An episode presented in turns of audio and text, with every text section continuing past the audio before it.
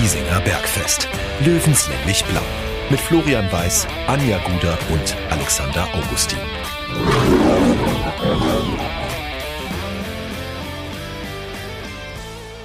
Servus und herzlich willkommen. Giesinger Bergfest Löwenstammtisch, Episode Nummer 54 zu einer extrem ungewohnten Uhrzeit, lieber Alex. 9.04 Uhr. Man hört es an unseren Stimmen, glaube ich, dass wir ja, mehr oder weniger frisch aus dem Bett gekrochen sind und deswegen noch ein bisschen belegt klingen, aber kann vielleicht auch mit dem Samstag zusammenhängen. Ich denke ganz sicher, dass das auch mit dem Samstag zusammenhängt. Es hat sowas von einer Bassfolge, finde ich gerade. Also wir mhm. sind nicht krank, äh, wir sind nicht, uns hat es nicht niedergestreckt oder sowas. Es ist lediglich äh, Dienstagmorgen. Ähm, man muss halt auch einfach mal gucken, wie, sie, die, wie die Feste, äh, oder man muss die Feste feiern, wie sie fallen. Das hat für Samstag gegolten, das hat allerdings auch für heute, für diese Podcast-Folge gegolten. Äh, die Anja hat noch ein kleines äh, äh, Meeting und dann kommt sie auch hier gleich an den Stammtisch geflitzt. Das ist fast so ähnlich wie am Samstag, lieber Alex, in Giesing. Da bist, habe ich ja auch vorher im, im Wirtshaus den Platz geschnappt und du bist eine halbe Stunde später dazugestoßen. So lange wird es bei Anja nicht dauern. Aber vielleicht steigen wir gleich mal ganz äh, atmosphärisch ein. Natürlich werden wir über das Spiel in Saarbrücken reden.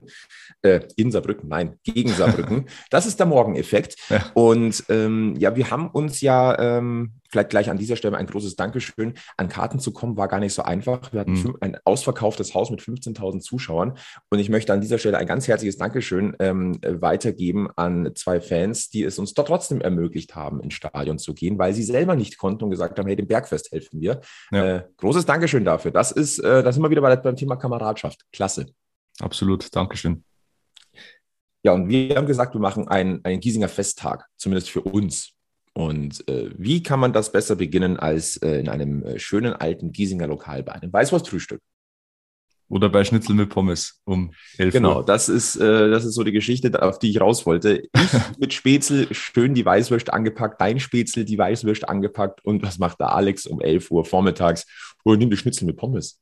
Ich habe nicht gefrühstückt und entsprechend äh, war das die, die, der beste Zwischenweg zwischen Frühstück und Mittagessen hat man sich schon mal Schnitzel mit Pommes hinter. Das war gut, das war sehr gut.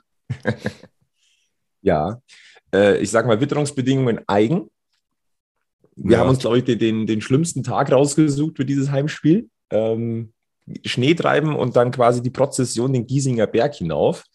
Und äh, aber irgendwie hat es ja passt. Also wenn man mal ganz ehrlich ist, es gibt kein kaltes Wetter, es gibt nur kalte Kleidung. Und ähm, irgendwie hat es passt dazu. Und äh, ich weiß nicht, wie es dir gegangen ist. Ich hatte nicht nur wegen der Kälte so ein ganz klein bisschen Gänsehaut, sondern natürlich auch wegen wieder vollen Rängen im Grünwalder Stadion. Wir haben es das letzte Mal erlebt beim Schalke-Spiel im Pokal. Äh, da ist natürlich das Dach weggeflogen. Mhm. Ähm, so emotional war es jetzt am Samstag nicht immer. Also es gab vielleicht so Phasen rund ums Tor, aber ansonsten ähm, müssen wir vielleicht mal äh, drauf eingehen, bevor wir wirklich so aufs Spiel gehen, aufs Atmosphärische, weil wir es ja hautnah miterlebt haben. Ähm, die Anzahl der Fans wunderbar, die grundsätzliche äh, Atmosphäre und die Freude, dass es wieder so ist, natürlich auch. Äh, am Sonntag ist die Maskenpflicht gefallen. Ehrlicherweise haben am Samstag hat sich eigentlich auch schon keiner mehr dran gehalten. Ähm, es hat sich fast wieder wie in alten Zeiten angefühlt, mit einer ganz, ganz großen Ausnahme. Ja, es war, also du hast gesagt, es kam selten Stimmung auf. Ich würde fast sagen, es kam nie Stimmung auf. Ich war sehr, sehr enttäuscht, was die Stimmung angeht. Das liegt natürlich auch daran, dass die Ultras nicht da waren. Da kann man auch über die Gründe streiten. Ähm, aber auch von denen, die im Stadion waren, fand ich also ich, irgendwie kam keine Stimmung auf und ich weiß nicht wieso. Ich kann es mir nicht erklären, weil das Spiel hätte es ja hergegeben. Aber ich, also auf mich ist das nicht übergeschwappt. War es nicht Marcel Bär, der einmal äh, in der ersten Halbzeit sogar angestachelt hat bei einem Eckball? Ja, ein paar Mal. Auch äh, Fabian Greilinger nach seiner Wahnsinnsrettungstat ist ja auch nochmal für die Kurve gelaufen, hat nochmal ange, angestachelt. Ähm, aber irgendwie, also ich, ich habe das Grünwalder Stadion selten so leise erlebt. Also zumindest so leise bei ausverkauftem, bei ausverkauftem Haus. Bei ausverkauftem Haus, ja. Ne? ja ähm, ich fand es auch ein bisschen seltsam. Also na, natürlich, also so ein bisschen Fangesänge und so waren schon da. Es war natürlich nicht so ganz koordiniert, als wenn, wenn du einen Kapo hast. Das ist hm. vollkommen äh, logisch. Ähm, aber du hast es gerade angesprochen, über die Gründe kann man so ein bisschen ähm, diskutieren. Vielleicht sollten wir auch mal ganz mhm. kurz drüber diskutieren, ohne da, also ich, ich, werde da jetzt einen Teufel tun und irgendjemand in die Pfanne hauen. Ich hinterfrage nur ganz ehrlich. Ja. Ähm, ich kann es bis zu gewissen Punkten nachvollziehen, dass man sagt, ja, wenn aus meiner Gruppe, äh, keine Ahnung, wir sind fünf und drei können nicht, äh, dass man dann, oder, oder aus, aus gewissen Beschränkungen, dass ich dann eine gewisse Solidarität vielleicht an den Tag lege. Ich kann das bis zu einem gewissen Punkt sogar so ein bisschen verstehen, weil natürlich es fehlt dann auch vom Gefühl ein bisschen was, ne, wenn es ein Gemeinschaftserlebnis ist. Aber ähm, haben wir nicht schon, schon mal das Thema gesagt, dass äh, für Ultraszenen eigentlich immer so das Thema ist, äh, nichts geht über den Verein und äh, der Verein ist ähm, das, nichts das größer. Wichtige, mhm. nichts ist größer. Sorry, aber da macht man sich halt größer als der Verein. Es ist einfach so. Ich bin grundsätzlich ein Freund davon, wenn man für Prinzipien einsteht, wenn man sagt, ich habe für mich festgelegt, das und das sind die Prinzipien und an die halte ich mich, egal was ist. Die, die Ultras haben gesagt, 2G und Maskenpflicht ist für uns nicht akzeptabel. Da ist kein, kein äh, vollständiger Support möglich. Ja, muss man anscheinend auch dann die Impfquote ein bisschen hinterfragen. Ähm, ja, und dann, ja, jetzt, jetzt dürfen alle wieder zurück und ich finde 2G und Maskenpflicht, das ist eh gesagt, Maskenpflicht, das war, die war eher auf dem Papier vorhanden als dann wirklich im Stadion. Ähm, das sind Bedingungen, die einen Support zulassen. Da braucht mir keiner etwas erzählen. Und wenn ich immer gebetsmühlenartig sage, nichts ist größer als der Verein und niemand ist größer als der Verein und dann steht so ein wichtiges Spiel an, wo es wirklich um, um, ja, es ist ein Sechs-Punkte-Spiel, sagt man immer so, so floskelhaft, aber es war ein Sechs-Punkte-Spiel und dann fehlt quasi die, das Herz der Kurve äh, und dann kommt diese Stimmung dabei raus, dann ärgert mich das maßlos. Mhm. Ja, mich ehrlicherweise auch. Ähm, du hattest kurz die Ekstase beim, beim, beim Tor von Erik Talek, ähm, weil es halt auch wahrscheinlich die unkonventionellste Situation war, weil du eigentlich schon gedacht hast, der Ball geht sowieso nicht rein. Mhm. Ähm, ich sage mal, eigentlich psychologisch günstiger Zeitpunkt. Ähm, aus einer Situation, wo man es jetzt vielleicht nicht erwartet hätte. Da war es wirklich so wie in alten Zeiten, aber das ist, naja, okay, beim Tor ist es auch irgendwie, äh, irgendwie verständlich, dass du dann von hinten äh, eine, in Anführungszeichen positiv eine draufkriegst von vorne, dass du nach, von links nach rechts da ein High Five und so, das ist, das ist vollkommen klar und dass du dann auch nach dem Tor erstmal äh, ekstase, ekstasisch anfängst zu singen, ist auch klar. Ja, aber ansonsten, ja, es war ja, du halt brauchst halt dann in so einer, du brauchst halt dann in der Schlussphase auch den Support von der Tribüne als Mannschaft. Ähm, das ist einfach so. Und wenn der mhm. nicht kommt, klar, äh, es war jetzt nicht der, dass der fehlende Support schuld, dass der Ausgleich noch fällt. Das wäre jetzt auch ein bisschen zu viel, aber du kannst äh, gewisse Sachen beeinflussen, wenn du kontrolliert für Stimmung sorgst. Aber man sieht mal wieder, wie wichtig auch ein organisierter Support mittlerweile ist. Ja, aber es kann man natürlich sagen, vor, vor, keine Ahnung, 20, 25, 30 Jahren hat es das auch nicht gegeben. Ja, aber man kann nicht immer in der Vergangenheit leben. Also ein, mhm. bisschen, ein bisschen eine Organisation muss schon da sein. Ähm, man sieht, wie wichtig das auch ist. Ähm, gucken wir zurück auf das Spiel in Mannheim. Ja, also mhm. da hattest du ja den äh, organisierten Support und da hat dieser natürlich kleinere Löwenblock im Vergleich zur Mannheim-Fankurve mhm. aber überhaupt nicht, Entschuldigung, den Ausdruck abgestunken. Im Gegenteil. Ja. Da, das war mindestens auf Augenhöhe. Aber war da 3G wahrscheinlich? Das ist jetzt die große Frage. Ich weiß es tatsächlich. Ich weiß es ehrlich gesagt auch nicht mehr. Aber offenbar. Aber kann, ich also kann es mir nur so erklären. Ja.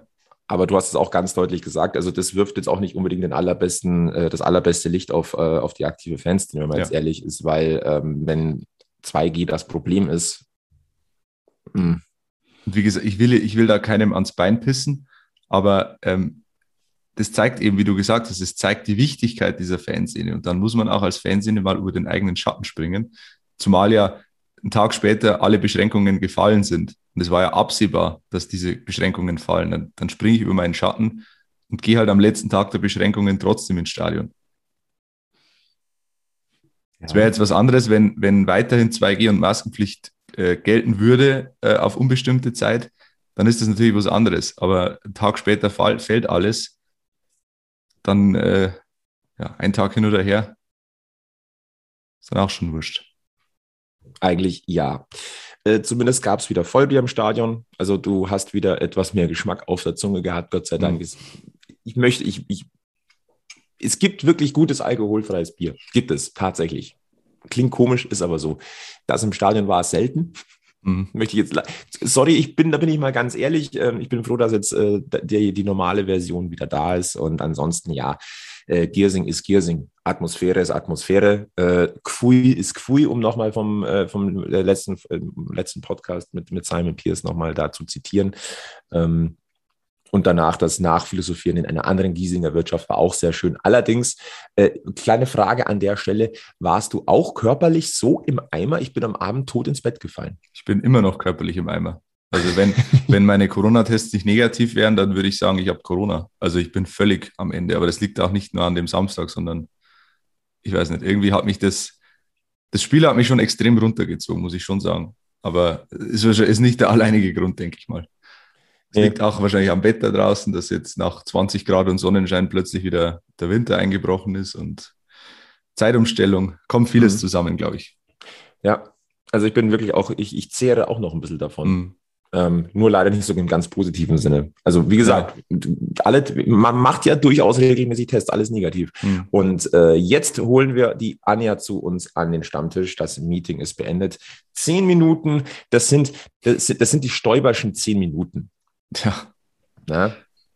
Jetzt muss sie nur noch den Weg an den Tisch finden. Hallo Anja, hierher. Hi. Hierher an den Tisch. Habe ich schon gefunden.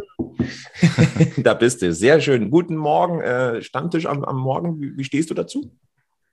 Zu, zu was? Ich, Stammtisch am Morgen. Stammtisch am Morgen. Oh, quasi. geht gar kein Bier, ey. Wirklich, geht nur Kaffee.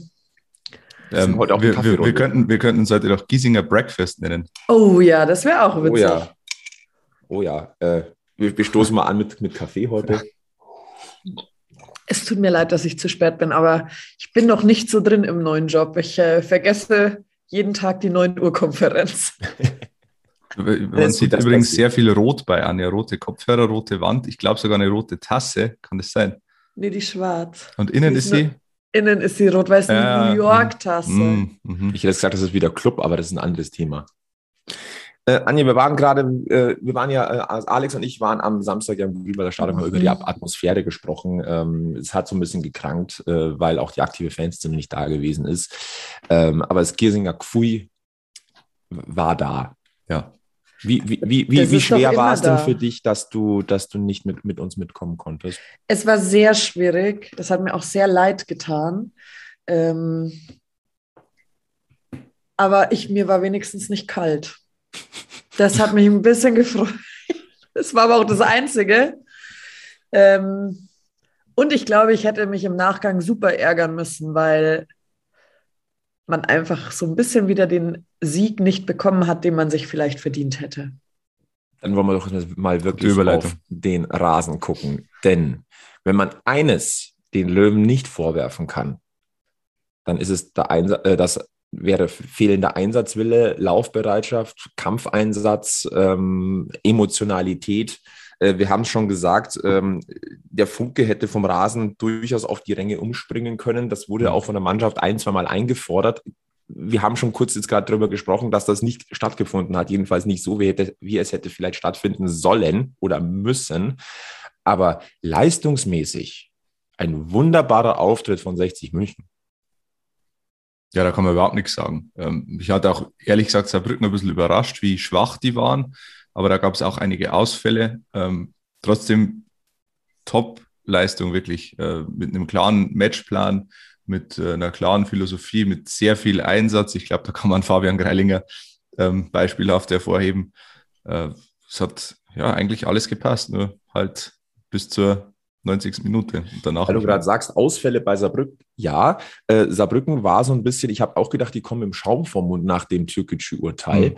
Ähm, ich, ich will jetzt nicht sagen, man, also man ist immer so stark, wie es der Gegner auch zulässt. 60 hat wenig zugelassen. Aber ich hatte schon auch so ein bisschen den Eindruck, und ich, ich hoffe, ich, das, das kommt jetzt nicht falsch rüber. Ich will nicht sagen Arroganz, aber irgendwie so vielleicht ein bisschen zu selbstsicher, dass wir, dass man mit 60 dann doch da ganz gut umgeht. Ich, ich weiß nicht, ob nicht der ein oder andere Saarbrücker nicht vielleicht doch auch ein bisschen überrascht war, dass 60 auch Schaum vom Mund hatte. Boah, gute Frage. Also Arroganz würde ich jetzt, äh, hätte ich jetzt nicht beobachtet. Ähm, ich glaube, dass die überrascht waren, eben wie, wie, wie schnörkellos 60 nach vorne gespielt hat. Immer diese, diese langen Bälle ähm, durch die Mitte. Da ging wirklich sehr, sehr viel und Saarbrücken war auch sehr offen hinten, muss man sagen, sehr weit aufgerückt. Ähm, die haben da, glaube ich, andere Löwen erwartet. Aber ob sie jetzt arrogant waren, Also jetzt nicht, würde jetzt nicht behaupten.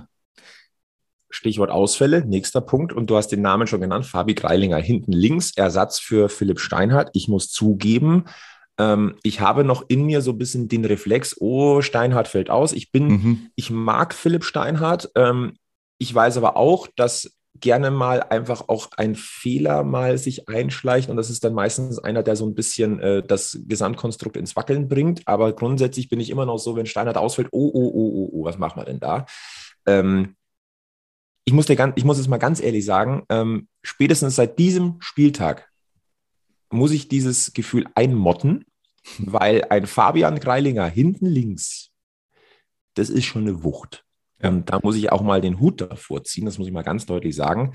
Äh, wir wissen alle, Fabian Greilinger eher einer der offensiver links agiert, aber der hat vielleicht jetzt auch seine Bestimmung gefunden, auch in diesem Kölner System, wo er halt doch auch gewisse Freiheiten nach vorne trotzdem hat. Die Laufbereitschaft oder die, das Laufkönnen hat er. Ähm, und der kommt mittlerweile, ist er ganz nah an der Kategorie Hiller dran, sage ich mal. Ne? Löwengesicht, Löwenkämpfer, mhm. Löwenherz und äh, möchte ich ganz deutlich hier mal sagen, ganz großes Chapeau ähm, in Richtung Fabi Greilinger. Übrigens Note 1,5 beim Kicker und das ja, vollkommen zurecht. Ja. ja, Philipp Steiner ist immer so die, ist die Nummer sicher. Also der, ich finde nicht, dass er, dass er immer wieder für einen Fehler gut ist. Er ist eigentlich sehr stabil hinten, aber er ist halt vor allem hinten stabil. Er, er macht seine Aufgabe defensiv wahrscheinlich einer der besten Linksverteidiger der dritten Liga. Und Fabian Greilinger ist halt Spektakel. Der, der traut sich mal, der geht ins Eins gegen Eins, der äh, macht auch mal vielleicht einen Fehler, aber bügelt ihn dann halt auch gleich wieder aus oder sprintet mal von der ähm, gegenüberliegenden Eckfahne zurück zum eigenen Tor, um dann äh, das, äh, das Tor zu verhindern. Das war ja eine Wahnsinnsaktion. Aktion. Äh, das, das sind halt Sachen, ja, Fabian Greilinger ist halt, der reißt dich halt eher aus den Sitzen als ein Philipp Steinert, ohne jetzt Philipp Steinert zu nahe zu treten. Ich glaube tatsächlich, dass es die Kombi macht. Hm. Ein äh, Fabi Greilinger, glaube ich, kann es auch vor allem mach, nur machen, wenn ein Steinhardt halt oft geliefert hat. Ist ja schon ein junger Spieler und so ein junger Spieler tut sich ja leichter, wenn er so ein Konstrukt hat, in das er reinkommt, was eigentlich relativ gesettelt ist und deswegen glaube ich, ist es quasi dieses Konstrukt der beiden, das dem Jüngeren ganz, ganz viel ermöglicht. Also quasi das, äh, die steinhartsche Vorarbeit, der ein Puzzlestück ja. eines, eines funktionierenden Kollektivs ist. Ja. Ähm, und auch das Anstacheln der eigenen Leistung. Es ist ja auch immer deine Aufgabe eigentlich. Du gehst ja nicht immer nur vom Platz, weil du jetzt nicht performt hast. Du gehst ja auch manchmal vom Platz, weil jemand anderes was anderes besser leisten kann. Da kommen wir schon zusammen, gell, bei dem Punkt. Und dann ist es für einen Greilinger, der ist ja ein ganz anderer Spielertyp. Dann ist es für ihn einfach ein Tab Goldtablett, was da serviert wird. Da kann er sein Ding dann ausleben. Und da muss man dann dem Steinhardt Danke sagen, dass er so gute Vorarbeit oft geleistet hat. Spricht für das Kollektiv. Ja. ja? Ne? Und äh, aber da ist also äh, Konkurrenz belebt das Geschäft. Total. Muss man, muss man, muss man halt in der Sicht, äh, Hinsicht auch ganz deutlich sagen. Und diese in Anführungszeichen positiv gemeinte One-Man-Show links hinten mit, mit äh, Philipp Steinhardt, ähm, die ist jetzt eigentlich vorbei, weil äh, wir müssen uns nicht mehr die Sorgen machen, oh, Philipp mhm. Steinhardt fällt aus. Wer hilft denn hinten links mal aus? Nein. Das safe Backup ist Fabi Kreilinger mit äh, Tendenz Angriffsmodus. Ja, aber ist das übrigens, haben wir. Ist übrigens schon länger das Backup. Also Fabian Greilinger ist ja ist jetzt nicht das erste Mal, dass er ein gutes Spiel macht, aber Nein, das war, das war schon wirklich die bisherige Krönung am Samstag. Mhm. Absolut. Also, äh, wie gesagt, emotional, aber auch von der Leistungsdichte her da hinten sehr, sehr, sehr, sehr fein. Ähm, es war ja wenn wir jetzt mal Janik Deichmann ausrechnen, eine sehr junge Verteidigung, die 60 mhm. da äh, aufbringen musste, zwangsweise. Und ich gebe offen zu, ich habe mir auch am Anfang ein bisschen Sorgen gemacht. Aber ein Sammy Baker hier hat einfach seine Stabilität wieder gefunden. Ähm, haben wir auch schon drüber gesprochen. Aber äh, es musste ein ganz junger äh, ins kalte Wasser geworfen werden. Und das ist Leandro Morgalla. Und das größte Kompliment, was man so einem jungen Burschen machen kann, ist, es fiel nicht auf, dass er der blutjunge Innenverteidiger ist, der eigentlich noch keine, kaum Profi-Erfahrung hat. Und das ist, glaube ich, wirklich das große Kompliment, was man ihm machen kann. Ja, er war der Abwehrchef. Er hat, er hat die Abwehr zusammengehalten mit 17 Jahren und hat eine Ruhe ausgestrahlt am Ball. Ist er auch öfter mal dann ins Dribbling gegangen von hinten raus, was immer wieder ein Risiko birgt. aber er, der traut sich was zu, der hat einen klaren Plan im Kopf. Also das war, da hat er echt sein Meisterstück gemacht. Und das sind genau solche Spiele, wenn du als junger Verteidiger da reingeworfen wirst mit 17. Du kannst natürlich wie gegen Mannheim gleich einen Handelfmeter verursachen, unglücklicherweise, oder du spielst halt so ein Spiel und daran wächst du. Du wächst auch an so einem Spiel wie gegen Mannheim, auch klar. Äh, das ist, ist eine Riesenchance für ihn und momentan nutzt er die zu 100 Prozent. Ich habe zuerst gedacht, ist das eine Fata Morgalla im Schneegestöber oder ist das wirklich, ein, ist wirklich der Abwehrchef bei uns? Aber er war es. Die Fata Morgalla am Giesinger Breakfast. Ach, haben wir, haben wir schon wieder den Titel? Ja. Ich fürchte es fast. Es war übrigens der äh, siebte Einsatz von Leandro Morgalla. Es war der zweite über 90 Minuten. Auch in Mannheim durfte er schon über die volle Distanz ran. Ich wage, ich mache jetzt mal eine ganz steile Prognose. Es wird nicht sein letzter 90 Minuten Einsatz gewesen sein in diesem Jahr. Ja. Er hat sich auf alle Fälle für mehr qualifiziert. Kleiner Blick, ähm, weil das ja auch immer so ein Thema im Löwenkosmos ist. Blick auf die Vertragsdauer. Läuft noch bis Sommer 2023 dann äh, so schnell wie möglich verlängern.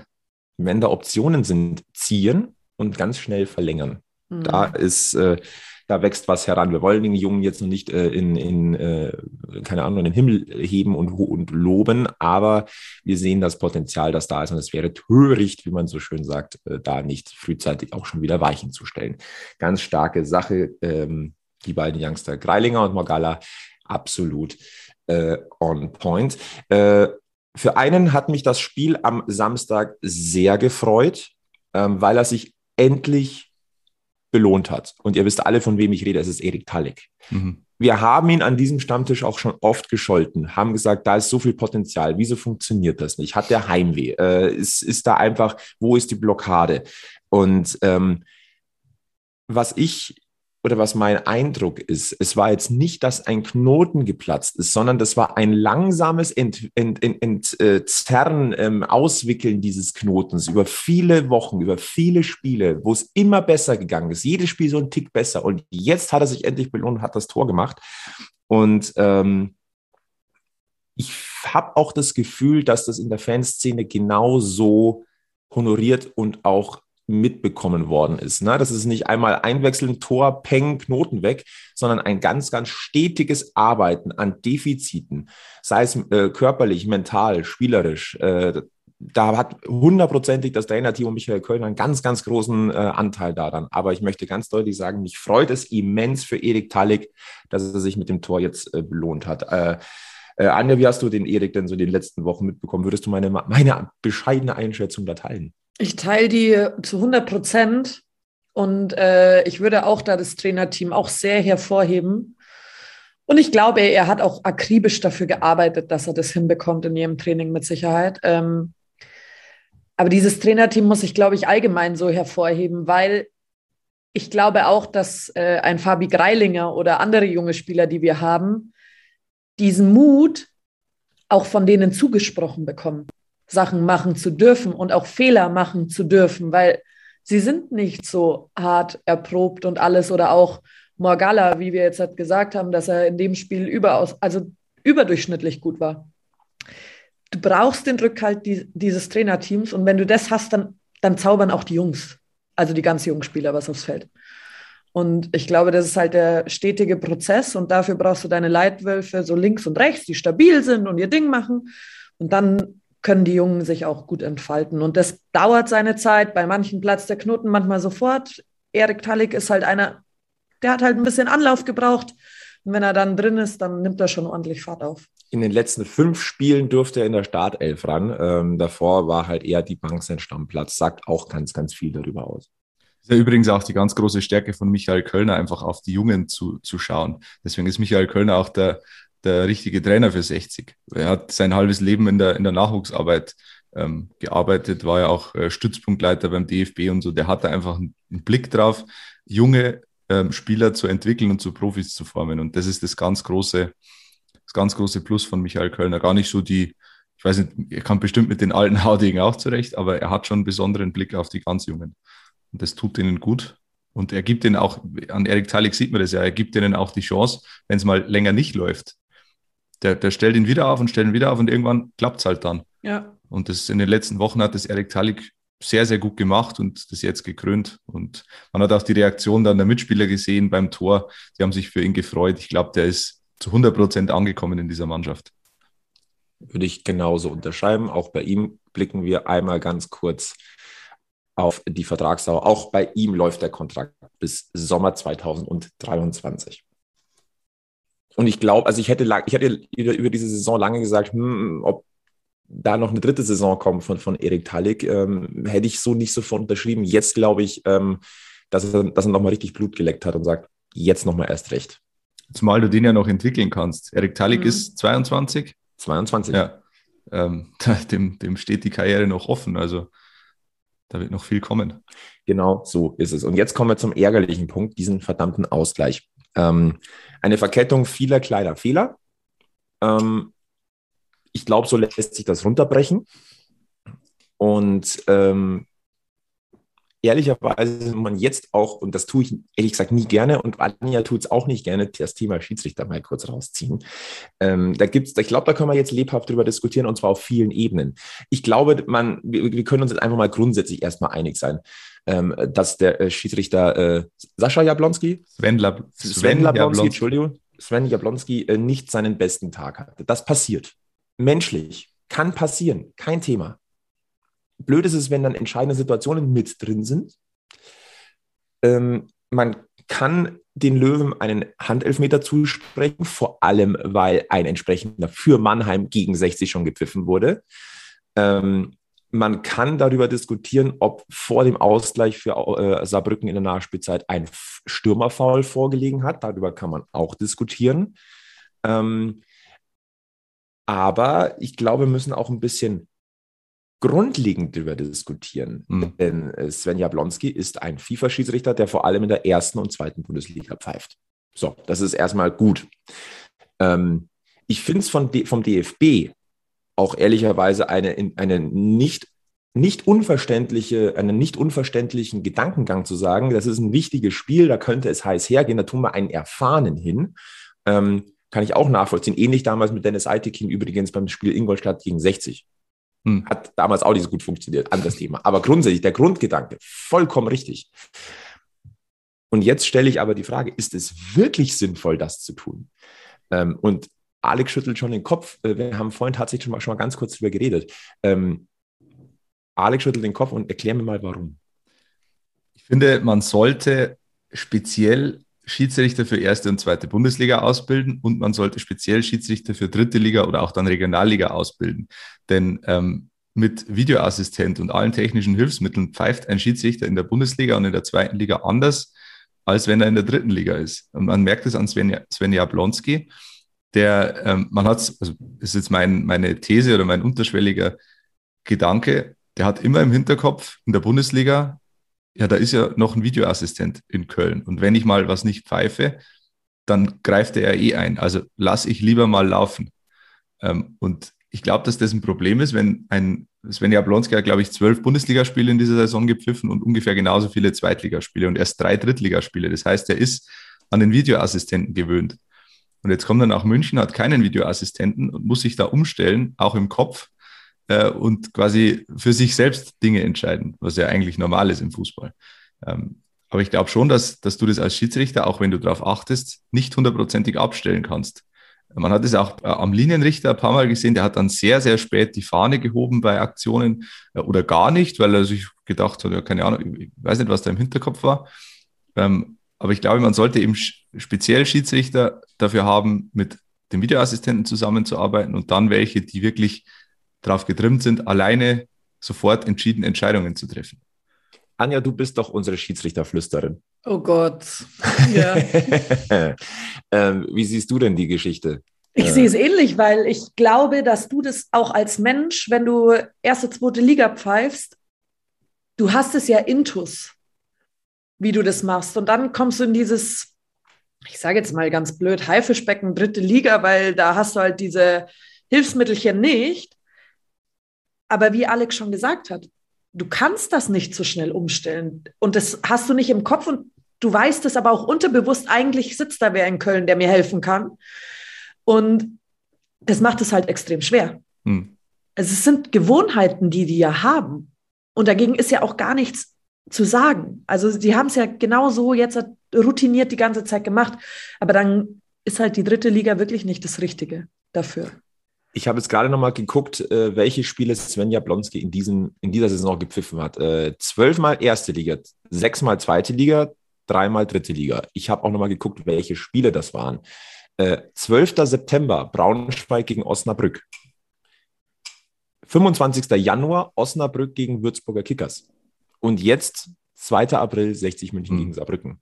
Da ist halt ganz viel Pause dazwischen. Ich würde ganz gern das Thema reinschmeißen. Ähm, du kennst doch deine Pappenheimer. Dort, wo du regelmäßig im Einsatz bist, da kennst du deine Pappenheimer. Du kennst Gepflogenheiten, du kennst Umgangsformen, du kennst Verhaltensweisen. Ähm, äh, ich sag mal den Spirit der Liga. Mit gerade mal zwei Saisonspielen vor diesem Spiel jetzt auf, auf Giesings Höhen, wie, da bist du gefühlsmäßig nicht drin. Hm. Wie gesagt, das ist kein wirklich jetzt in der Form kein Vorwurf an Sven Jablonski, das ist nur menschlich. Ähm, aber vielleicht sollte man dann die Schiedsrichteransetzungen ein bisschen überdenken, ob er dann nicht sagt, dann nehme ich den erfahrensten aus Liga 3 und setze ihn an. Ja, genau. Ja. ja. Und ähm, das war ja auch der Grund, warum äh, Michael Kölner nach dem Spiel ziemlich deutlich geworden ist im Magenta Sport Interview. Er hat ja auch gesagt, ja, wenn das für Mannheim vor zwei Wochen gegen, gegen unseren Elfer war, dann hätten wir auch einkriegen müssen. Ja, bin ich, bin ich vollkommen bei ihm. Und ähm, Sven, äh, Sven sage ich schon, Michael Kölner hat gesagt, er spricht von einem hausgemachten Problem des DFB. Und äh, ich zitiere mal ganz kurz, ich gebe dem Herrn Jablonski null Schuld, aber in der Bundesliga und zweiten Liga haben sie den Videoassistenten, da bekommen sie ständig äh, in das Ohr etwas reingesungen. Da ist die Entscheidungsfindung bei einem Schiedsrichter in so einem Spiel beeinträchtigt, weil er jede Woche anders pfeifen muss. Deswegen ist es für uns in der dritten Liga ein vehementer Nachteil. Er spricht also von dieser Absicherung, die da ist. Und wenn man ad hoc entscheiden muss, dann bin ich, dann bin ich es nicht mehr gewohnt und mache Fehler. Und er spricht von einem äh, krankenden System. Das System krankt und es will keiner wahrhaben. Es ist im Grunde genau das, was wir jetzt hier diskutieren. Und Ohne, dass find, ich das, das ist ja ein grundlegendes Thema, das mal wirklich auch besprochen werden soll. Das ist interessant. Ich habe das Zitat von Michael Kölner ehrlich gesagt nicht gekannt. Ich habe nur das, äh, das Interview gesehen, wo, wo, er gesagt hat, wir spielen noch noch ein gewichtiges, äh, oder wir sprechen noch ein gewichtiges Wort um den Aufstieg mit. Das habe ich jetzt gar nicht gekannt. Aber es ist ja eigentlich genau das, was wir gesagt haben, ja. Aber die forschen Ansagen, über die sollten wir dann auch noch gleich reden. Äh, haben wir noch ein, kurz was zum Schiedsrichter, weil sonst würde ich ganz ehrlich äh, sagen, mit Blick auf die Lage der Liga ähm, und die Aussagen, die danach getätigt wurden. Ähm, ja, das war äh, am Samstag ein ordentlicher Dämpfer. Wenn du das Ding gewinnst, bist du halt mittendrin. Was richtig wehgetan ist, halt, dass halt einfach auch die direkte Konkurrenz einfach seine Hausaufgaben gemacht hat. Zum Schiedsrichter äh, übrigens noch ganz kurz, Kickernote 5, also auch ohne weiß-blaue Brille. Ähm eine eher unterdurchschnittliche Leistung. Mhm. Ja, leider. Leider. Also Kaiserslautern 5-1 gegen Duisburg, Braunschweig 3-2 gegen Havelse, aber auch eher so äh, erwürgt, sage ich mal. Aber da sind halt die drei Punkte hängen geblieben. Äh, immerhin Mannheim nur 1-1 in Zwickau und hoppala, was ist denn mit Magdeburg los? 1-2 in Berlin. Kriegen die doch noch die Flatter? Also die haben gute, gutes Punktepolster, aber da ist so ein bisschen der Flow raus. Blick auf die Tabelle. Braunschweig ein Spiel mehr, 60 München, 55 Punkte auf Rang 3, 60 auf Rang 5 mit 30 Spielen und 49 Punkten. Also gewinnst du äh, einmal mehr als Braunschweig oder holst quasi dieses eine Spiel auf, äh, bist du drei Punkte dahinter. Aber natürlich war das ein Dämpfer. Du hast halt, der einzige Vorteil ist, du hast auch Saarbrücken gedämpft. Aber das hätte halt noch ein bisschen ja. anders laufen können. Hättest jetzt 51 Punkte haben können, sieht die Sache noch einmal ein bisschen anders aus. Ähm, Lautern und Braunschweig, die lachen sich schön ins Fäustchen. Ja, die waren die absoluten Gewinner an diesem Spieltag. Äh, wir dürfen nicht vergessen, Osnabrück, äh, äh, das Spiel in Halle ist ausgefallen, das muss nachgeholt werden. Also äh, Osnabrück noch ein Spiel weniger als 60. Ähm, ja, also die, ich sage mal ganz ehrlich, die Euphorie war vorher auch noch nicht wirklich da. Ich hm. glaube, ähm, es wäre auch vermessen, jetzt irgendwie von äh, Halali äh, Aufstiegsjagd hier, ähm, zu, zu sprechen. Ähm, das Spiel am Samstag, das Ergebnis hat jetzt, also das Spiel hätte mir Hoffnung gemacht, das Ergebnis macht jetzt eher nicht. Ähm, aber es sind noch sechs Saisonspiele für 60 München. Und ähm, da sind noch viele Punkte zu vergeben. Grüße an Anja. Ja? Und ähm, nein, also da ist, die, die Messe ist noch nicht gelesen. Aber ich war trotzdem überrascht von dem Halali, zu dem die Löwenverantwortlichen nach dem Spiel geblasen haben. Ich glaube, da war ganz viel dicker Hals einfach mit dem 1-1 da. Äh, wie überrascht wart ihr? Ich bin ehrlich gesagt nicht überrascht, äh, weil man in den letzten Tagen schon gesehen hat, dass man mit einer ganz anderen Strategie an den Endspurt rangeht als letztes Jahr. Letztes Jahr ging es immer darum, ja, wir müssen jetzt Platz 4 holen, weil der DFB-Pokal ist so wichtig. Und äh, das Wort Aufstieg nicht in den Mund nehmen, ja, nicht von Aufstieg reden. Und jetzt, ja, ähm, bläst man zum großen Angriff und spricht offen von Aufstieg. Äh, weiß ich nicht, ob die, ob die Taktik mehr bringt als die in der letzten Saison. Man wird es am Ende sehen. Aber da steckt ein bisschen Kalkül dahinter, auch bei Michael Kölner. Mal du ja auch sagen kannst, also sie spielen ja gut. Ja. Sie spielen selbstbewusst, sie spielen gut. Das 1-1 hat jetzt nicht dazu gepasst, aber sie können ja trotzdem mit breiter Brust ins nächste Spiel gehen. Klar kann man sagen, sie haben die zwei Punkte verloren, aber und klar kannst du immer ein Tor mehr vielleicht machen, aber das sehen vielleicht die in den 90 Minuten anders am Feld. Ja, da tun wir uns von außen immer ganz leicht. Aber du darfst trotzdem selbstbewusst in die nächsten Partien gehen. So ist es nicht. Und wenn sie das weiter so machen, dann fällt irgendwann das Momentum und dann ist es auf deiner Seite. Dann pfeift der Schiri vielleicht, auch wenn wir 60 München sind, dann doch mal was für uns. Ja, wir haben mal Zeit, ja. Genau, und dann, äh, dann bist du nämlich schon leicht wieder vorne dabei. Wenn, wenn wir das anschauen, Magdeburg strauchelt ein bisschen da vorne drin.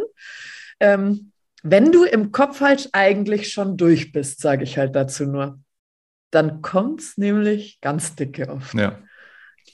Also ich glaube jetzt nicht, dass Magdeburg das noch versteht. Das glaube ich auch nicht. Puffer, aber da aber sind ja andere noch auf zwei und drei und die haben auch schon mal unentschieden gespielt oder verloren und gepatzt, womit wir nicht gerechnet hatten.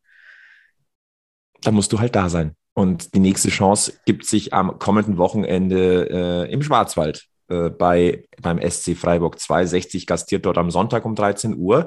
Äh, hat vielleicht den kleinen Vorteil, dass ein Großteil der direkten Konkurrenz vorher ran muss. Ähm, gucken wir mal. Oder Nachteil. Oder Nachteil, das kannst du so oder so sehen. Äh, Freitag gastiert Kaiserslautern in Würzburg. Würzburg ist, ja, die müssen punkten. Die, mhm. Denen fehlen sieben Punkte auf das rettende Ufer. Dann, was haben wir denn noch? Magdeburg gegen Viktoria Köln. Wobei wir vielleicht auf Magdeburg eher nicht so gucken. Ja, und Aber vor allem, ja, genau. Zwei direkte Duelle. Saarbrücken mhm. gegen Waldhof Mannheim und Wien Wiesbaden gegen Braunschweig. Ganz Gut, genau. Ich würde jetzt Wien Wiesbaden nicht mehr zu den Aufstiegskandidaten zählen, aber die, die haben ja nichts mehr zu verlieren. Äh, deswegen, das könnte ein Wochenende werden, das eher für uns läuft. Die Frage ist natürlich, was wir dann am Sonntag machen. Das ist richtig, aber ich wage jetzt schon mal zu behaupten, dass der Löwenkosmos am Samstag die Konferenz von Magenta Sport durchaus äh, interessiert verfolgen wird. Oder verfolgen sollte. Ja. Muss ich ganz deutlich sagen. Also dieser, dieser Spieltag, äh, ich möchte jetzt nicht von, äh, also Vorentscheidungen wird es ja nicht geben, aber das ist, könnte ein wegweisender sein. Du kannst halt richtige Big Points machen. Also so, so richtig, richtig. Oder halt dann, ja, wenn man die ja, oder du Richtung hakst, denkt. Oder du aber, hakst was ab. Ja. aber, ganz ehrlich, was aber gelernt in der dritten Liga, hakst du lieber erstmal gar nichts ab. Hm. Das ist einfach nur irre. Gucken wir mal ganz kurz ähm, auf den Spielplan von 60 München insgesamt. Was haben wir denn da noch? Also nach Freiburg 2 äh, das Gastspiel, kommt Osnabrück nach Giesing. Dann geht es nach Duisburg, dann zu Hause Havelse. Und die letzten beiden Spiele sind äh, in Magdeburg und dann zu Hause. Letzter Spieltag Dortmund 2. Äh, das Thema Magdeburg haben wir ja schon gesagt. Im besten Fall sind die schon in Bier- und Feierlaune. Werden sie auch sein bis dahin. Sollten sie sein. Also, sie brauchen noch einen Sieg und dann sind die durch. Und den werden die holen irgendwann. Ja. Am besten nicht gegen uns. Und ansonsten ich möchte jetzt nicht overpacen, aber es gibt schwerere Restprogramme mit das, ja. mit, diesen, mit dieser Thematik im Hintergrund. Also. Ja. Ich will jetzt nicht sagen, der Teppich ist bereitet, soweit gehe ich jetzt nicht. Aber wir brauchen 60 Minuten, braucht Schützenhilfe, wenn da nach oben noch was gehen soll. Aber äh, Rang 4 wäre schön, ne? DFB-Pokal. Also ich, ich persönlich würde wieder ausgeben, holt euch Rang 4 und dann schauen wir weiter. Ich finde das ehrlicherweise schon äh, richtig. Deswegen, ich, ich bin ein bisschen überrascht. Das kannst, diese, das, kannst nach der, das kannst nach der letzten Saison einfach nicht mehr ehrlich verkaufen. Diese Platz 4 ähm, Hinterherhechlerei. Das, das glaubt ja halt keiner mehr. Ja, das mag sein mit, mit, äh, äh, mit den Ansprüchen, die wir vor der Saison angemeldet haben, aber äh, ich muss ganz ehrlich sagen, auch im Saisonverlauf, das war halt ja. zu viel Schlendrian einfach, als dass das ich sagen würde, äh, dass äh, Platz drei ist das Minimalziel. Ja. Also ähm, Ich Also, spreche nicht von krachend gescheitert, ich spreche Nee. nur davon, äh, dass, dass mehr Schlendrian als erwartet da war und deswegen muss man vielleicht doch ein bisschen kleinere Brötchen backen. Absolut. Gut, das ist die Lage der Löwen momentan. Was haben wir noch auf unserer äh, Liste? Was wollten wir ansprechen? Ähm, außer dass der Wintereinbruch Gott sei Dank wieder vorbei ist. Ich hoffe, das war es jetzt auch, äh, dass wir dann auch äh, langsam aber sicher mal richtig Gas geben können. Ähm, die Ja, was wir- Löwenboxer haben wir noch. Achso, ja. Nein, nein, wir nein, können, ich, ich wollte nicht abgrätschen. wir könnten das, äh, das Fußballthema ganz kurz noch abschließen. Die U19 hat äh, 5 zu 1 gegen Jan Regensburg gewonnen, ist damit Tabellenführer in der Quali-Runde zur Bundesliga äh, und ja, klopft da äh, ganz stark an, an die Tür zur, zur ersten Liga wieder bei den A-Junioren, was ganz, ganz wichtig wäre. Das ist richtig. Die Damen haben am letzten Son äh, Samstag noch am Abend noch gespielt äh, in Giesing. Äh, da ist das, äh, ich glaube, das anvisierte Spiel gegen den TSV Ottobrunn in der, in der A-Klasse konnte nicht stattfinden. Stattdessen konnte man die zweite Mannschaft des FC Augsburg zum Testspiel nach äh, Giesing holen. Äh, 1 zu 3 haben die Löwinnen verloren, aber das ist natürlich jetzt einfach nur ein Testspiel auch gewesen. Ja, also deswegen ähm, trotzdem noch insgesamt alles auf Kurs. Bitte auch weiterhin die Löwinnen unterstützen. Finden wir eine tolle Sache. Äh, ja, wir äh, wollten einmal darauf hinweisen, wer es vielleicht schon mitbekommen hat. Das haben bestimmt viele mitbekommen. Äh, 60 hat wieder, hat erstmals eine Bundesligamannschaft im Boxen und äh, ist einfach der Underdog in dieser wirklich kleinen Bundesliga. Ähm, und wer schon mal bei den Löwenboxern war, vor allem beim, Giesi, äh, beim Truderinger Volksfest rund um den Vatertag immer, das ist, das macht richtig Spaß. Und Boxen ist ein toller Sport. Weiß ich aus der eigenen Familie tatsächlich. Ähm, die wären, die sind sehr unterstützenswert. Und äh, zum nächsten äh, Kampf, jetzt muss ich gleich mal nachgucken, wann der stattfindet. Das ist nämlich demnächst, ist am Samstag, äh, den 9. April um 18.60 Uhr. Und jetzt lasst euch bitte nicht abschrecken. Das ist in der städtischen Turnhalle an der Säbener Straße 49. Diese Halle hat nichts mit dem Verein von der Seitenstraße zu tun. Also ihr müsst da nicht, nicht irgendwie äh, Sorge haben. Nein. Äh, kann auch eingrätschen. Ich glaube, die gehört zum Turnerbund München, die Halle. Ist also keine FC Bayern-Halle. Nein, also die Löwenboxer haben jede Unterstützung äh, verdient. Äh, 60 ist wie gesagt der Underdog in der Liga und hat die ersten beiden Kämpfe verloren. Aller guten Dinge sind drei. Äh, bis zu 1000 Zuschauer werden zugelassen sein und es geht gegen den Tabellenführer Hannover Seelze. Und äh, warum nicht den Tabellenführer einmal zum Stolpern bringen? Warum nicht einmal den Tabellenführer schlagen, ja. Ganz genau. Was Tickets gibt es unter tsv1860.org slash shop. Einfach da mal vorbeigucken, finden wir sehr toll.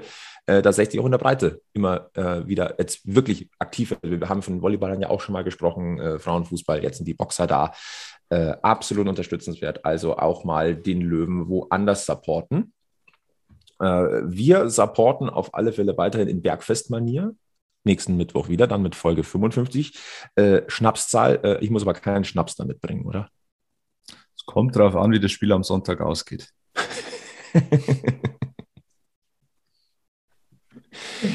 ja, wir, wir- bleiben einfach optimistisch. Anja hat es immer wieder vorgerechnet, solange die Punkte noch im Spiel sind.